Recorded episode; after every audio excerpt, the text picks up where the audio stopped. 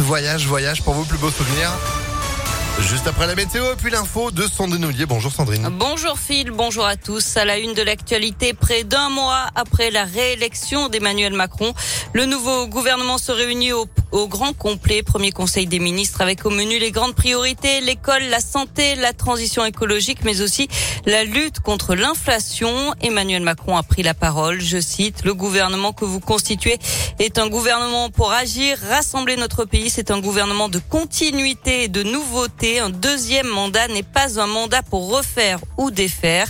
Un premier conseil des ministres marqué par l'affaire Damien Abad. Le nouveau ministre des Solidarités est accusé de viol par deux femmes. Nie les faits. Hier, la première ministre assurait ne pas avoir été au courant et avoir découvert ces accusations seulement samedi dans Mediapart. La cofondatrice de l'Observatoire des violences sexuelles affirme avoir transmis des témoignages à la République en marche et aux Républicains avant la nomination de Damien Abad. Elle était sur BFM ce matin. L'actualité, c'est aussi un distributeur de billets attaqué à l'explosif dans notre région. Ça s'est passé la nuit dernière dans la commune de Macla, dans la Loire, à la limite avec l'Isère. Le bâtiment a été éventré, la structure de la banque a été fragilisée. La voiture qui aurait servi à l'attaque a été retrouvée en feu à Saint-Pierre-de-Bœuf. Le montant du vol n'est pour l'instant pas connu. Une enquête a d'ores et déjà été ouverte.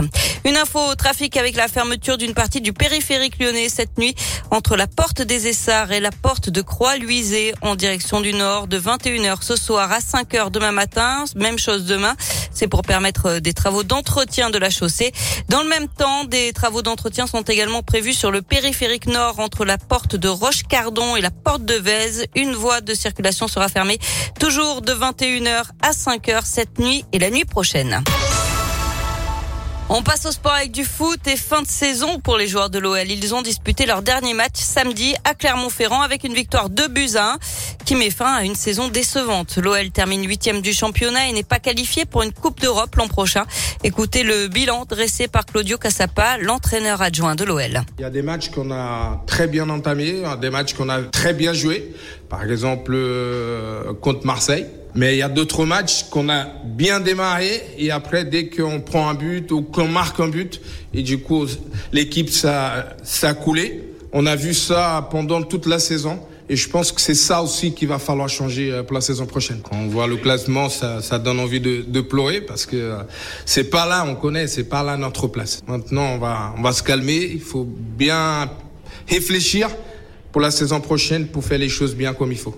Et heureusement, c'est beaucoup mieux du côté des filles. Elles ont remporté ce week-end leur huitième Ligue des Champions. Elles sont euh, très proches d'un doublé avec le titre de championne de France. Il ne reste que deux journées à disputer. Elles sont leaders avec cinq points d'avance sur le PSG deuxième. Enfin, du tennis, dix Français sur les cours de Roland Garros aujourd'hui.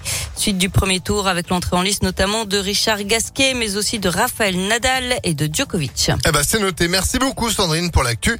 Vous êtes de retour à midi. À tout à l'heure. Restez informés en attendant ImpactFM.fr. Pour la météo, c'est